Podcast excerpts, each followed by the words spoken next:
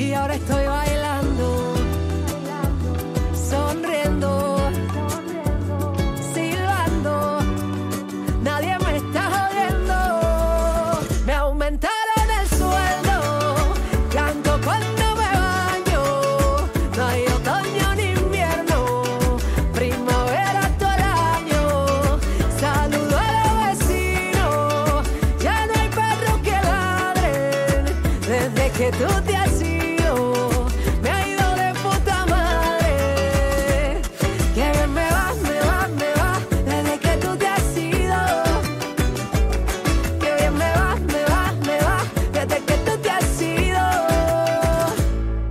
Hermana, me encanta, me encanta, me fascina recibir mensajes tuyos, recibir mensajes de todas las hermanas dándome ideas para el podcast. Y hace poco recibí un mensaje de una muchacha que me pidió que hablara de cómo recuperar el amor propio tras una ruptura amorosa compleja.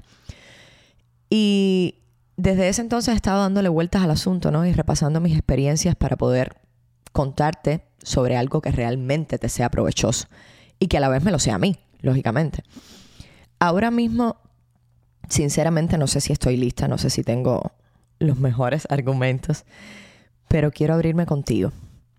Recuerdo que, hace dos episodios, o dos no, un poquito más, no sé bien ahora, pero hace unos episodios hablamos con la doctora Flores sobre cómo superar a un ex o una ex.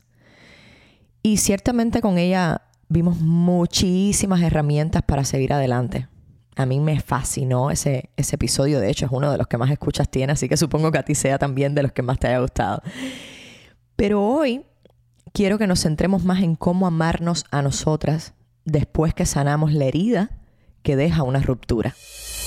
Este es un espacio donde las mujeres tenemos voz propia, donde estaremos las que tenemos miedo, pero nos enfrentamos a la vida cada vez con más determinación. Compartiremos experiencias de mujeres empoderadas como tú, que las quema por dentro el deseo de crecer. Soy Camila Arteche y te voy a hablar y a escuchar. Quiero que aprendamos, que nos inspiremos y confiemos las unas en las otras. Recuerda siempre, estamos juntas. No soy de las que piensa que todas las rupturas, las rupturas pueden dañarnos nuestro amor propio o que el amor propio se deba a acontecimientos dolorosos, para nada. De hecho, creo que somos nosotras mismas las responsables de cuidar, velar y mantener ese amor. Más nadie es responsable, solo nosotras. A pesar de los dolores y de las caídas que nos damos en la vida muchas veces. Pero, aunque ahora mismo lo tenga súper claro, estuve antes en ese lugarcito de oscuridad, digamos, y puede que en algún momento regrese, porque todo es aprendizaje. Y a veces hablamos y creemos que hemos aprendido todo y cuando nos pasan ciertas experiencias nos damos cuenta que tenemos que seguir aprendiendo. Así que no dudo que en algún momento también exista la posibilidad de caer de nuevo ahí. Para mí todas las rupturas son complejas, de algún modo. Por amigables que terminen las relaciones de pareja, siempre creo que tienen un poco de complejidad. Y, y lo son porque de pronto te separas de alguien con quien compartiste todo, de alguien con quien trazaste planes, de alguien que conoció o conoce tus vulnerabilidades, que sabe todo de ti, que tienes una confianza extrema con esa persona. Y alejarte de esa persona, valga la redundancia, de una rutina, de un espacio compartido, es como, es como un duelo, es como quedarte desnuda en medio de la calle, digamos. Encima, si te separas de alguien a quien sigues amando, y si además no fuiste tú quien tomó la determinación de finalizar, todo duele más. Y, y puede que te sientas más expuesta.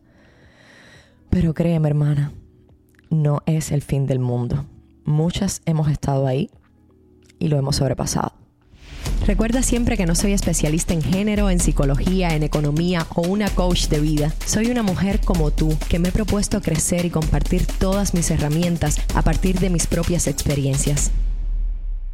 La ruptura más traumática que tuve, por llamarla de alguna manera, que siento hoy que más me hizo dudar de mi amor propio, pero creo que a la vez me hizo crecer muchísimo, fue cuando tenía como unos 25 años.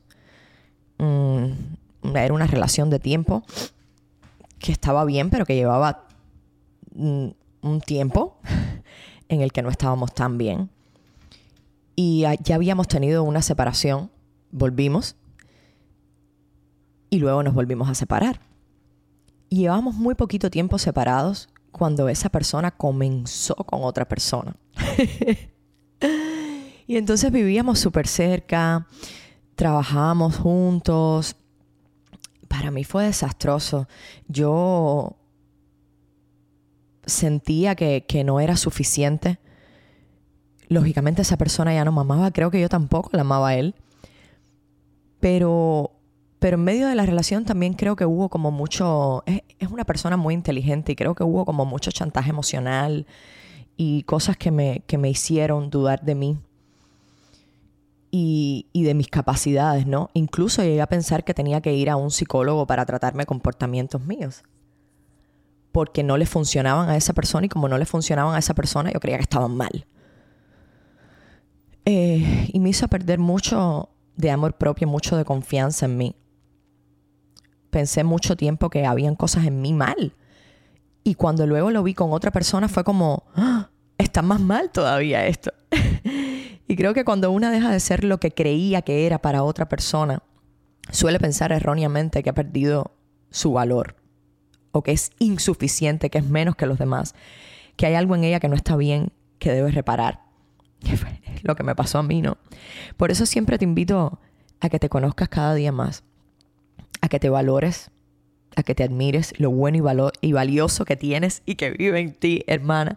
Porque dejar de ser para alguien no significa que dejes de ser para ti. Te voy a contar una anécdota que a lo mejor no conecta directamente, pero si analizas verás que te sirve para reconocerte. En una charla sobre sexualidad con un grupo de muchachas de veintitantos años, había un especialista que les hablaba y les preguntaba sobre la masturbación femenina. Y lo que más me impactó aquel intercambio, que nunca voy a olvidar en mi vida, es cuando, cuando les dijo, ustedes tienen que conocerse, porque si no lo hacen puede venir otra persona, en este caso una pareja, con la que no tenga un orgasmo, y como no han experimentado su cuerpo, como no han probado si pueden tener orgasmos solas, pues simplemente creerán lo que les diga alguien más de ustedes mismas, o vivirán con la idea de que no son suficientes. Y es así, hermana. Básico. Es de manual.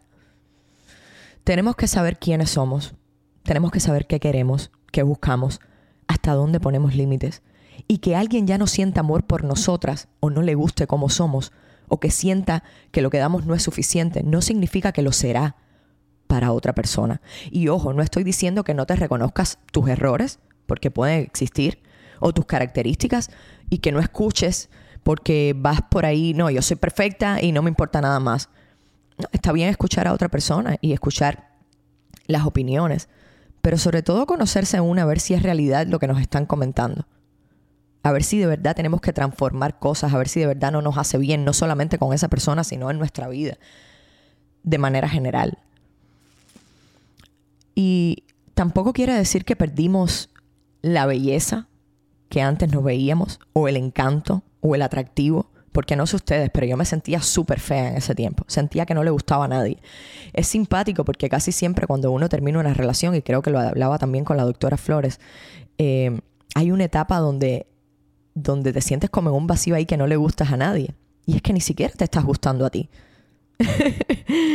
Entonces simplemente quiere decir que la que esa unión a lo mejor que tenías no funciona, que no hay más intereses en común, que se acabó el amor. Pero no se tiene que haber acabado precisamente el amor por ti. Consejos para este darte cuenta.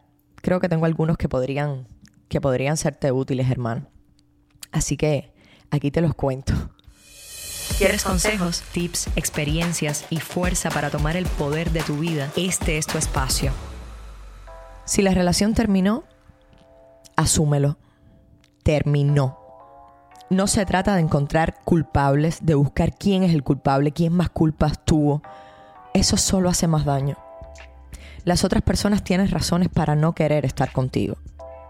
Y eso debes respetarlo y debes afrontarlo como algo natural, porque tú también has estado en esa otra posición. Porque seguro en algún momento antes o después seas también tú quien elijas no estar con alguien. O no has A ver, ahora me acuerdo, ¿no has oído el dicho de que todas hemos dejado un corazón roto en alguna parte? Entonces, bueno, esta vez te tocó a ti, hermano. Creo que más que buscar la culpa, busca la responsabilidad, pero la tuya. ¿Cuál es tu responsabilidad dentro de esta ruptura? ¿Qué quieres transformar de ti? No para esta persona, sino para ti misma. Y analiza en qué puedes crecer para futuras relaciones de pareja, en qué aspecto debes madurar. Creo que no debemos violentar el duelo. El duelo hay que vivirlo, hay que llorar todo lo que se quiera llorar. Ya hemos hablado de cómo hay que transitar el dolor para que sane de verdad. Si no quieres salir, si no quieres empezar otra relación tan rápido, no lo hagas. Vive el dolor. Ojo, atendiendo que no caigas en una depresión, que si fuera el caso, yo siempre abogo porque busquen ayuda especializada. Y creo también que durante este tiempo debemos rodearnos, durante este tiempo y durante todos, debemos rodearnos de amistades, de familias, de gente que queremos, personas que siempre nos apoyen y que vean en nosotras la versión que necesitamos encontrar en estos momentos. Vístete con la ropa que te gusta. Haz actividades que te den alegría. Conoce nuevas experiencias. Busca libros nuevos, personas nuevas. Camina por lugares nuevos. Perdón. Camina por lugares nuevos. Y ámate, hermana. Ama todo lo que te rodea. Estamos prestadas en este mundo. Y si es importante vivir el duelo, también es importante disfrutar de cada momento del presente que se nos da. Así sea de lo que tienes adelante ahora mismo. Mira lo que tienes delante ahora mismo, lo que tienes a tu alrededor. Huele donde estás en estos momentos. Toca las cosas que tienes a tu alrededor. Hazte presente porque estás viva. Y no hay mejor manera de recuperar el amor propio que cuidarte y amarte y disfrutar de este presente. Se busca maneras de amarte, busca maneras de conocerte. Desnúdate frente al espejo, elógiate, halágate, bésate, ¿por qué no? Mastúrbate, ¿por qué no? Cuando estés a gusto contigo, cuando entiendas que todo es parte del plan de la vida y que cada persona debe pasar por ese camino, que a veces es cíclico, a veces ni nos damos cuenta en ese momento qué debemos aprender, pero aprendemos mucho y por algo cada persona está ahí y por algo la traemos a nuestra vida. Algo tenemos que aprender de esa persona. Creo que cuando hagamos todo esto estaremos listas para amar de nuevo a alguien, más allá de ti, pero primero a ti. Y ahora me acuerdo de una frase que me dijo mi padrino una vez, que me dijo, ámate a ti antes que a los demás. Si logras aprender a amarte a ti, vas a poder amar a los demás. Si no, es imposible. Nunca se me va a olvidar. Y me lo dijo cuando tenía como 14 años. Nunca se me ha olvidado. no se me ha olvidado en palabras, pero sí se me ha olvidado a nivel de experiencia, porque es muy difícil. Aunque digamos las cosas aquí y aunque yo esté aquí hablando contigo, cuando estamos en medio de circunstancias así es difícil que nos acordemos de esto y sobre todo es difícil el tomar acción para que esto lo vivamos a, modo de experiencia, ¿no? De que lo experimentemos nosotras con nuestras emociones. Pero sí se puede. Sí se puede. Un poquito cada día, sí se puede. Entonces, llegará sin que lo esperes y aunque te haga sentir especial y única, no te hará falta oírlo cada día para saberlo. Llegará esa persona que esperas. Y aunque te haga sentir así, no te va a hacer falta que te lo diga constantemente, porque la primera persona que debe saberlo eres tú, porque tú sola lo descubriste y lo sabes, que eres especial y que eres única. Yo por mi parte te apoyo hermana y te quiero, pero grande como no te imaginas. Nos vemos en el próximo episodio. El teléfono suena y no para. Hoy tengo tantos planes para el fin de semana. Los amigos que se fueron regresan, cerrando cada herida, abriendo una cerveza. El espejo me dice, guapa, estás en tu mejor etapa. Ay, quiérete, sacúdete, que lo malo es un TBT y ahora estoy bailando. Ay, sonriendo,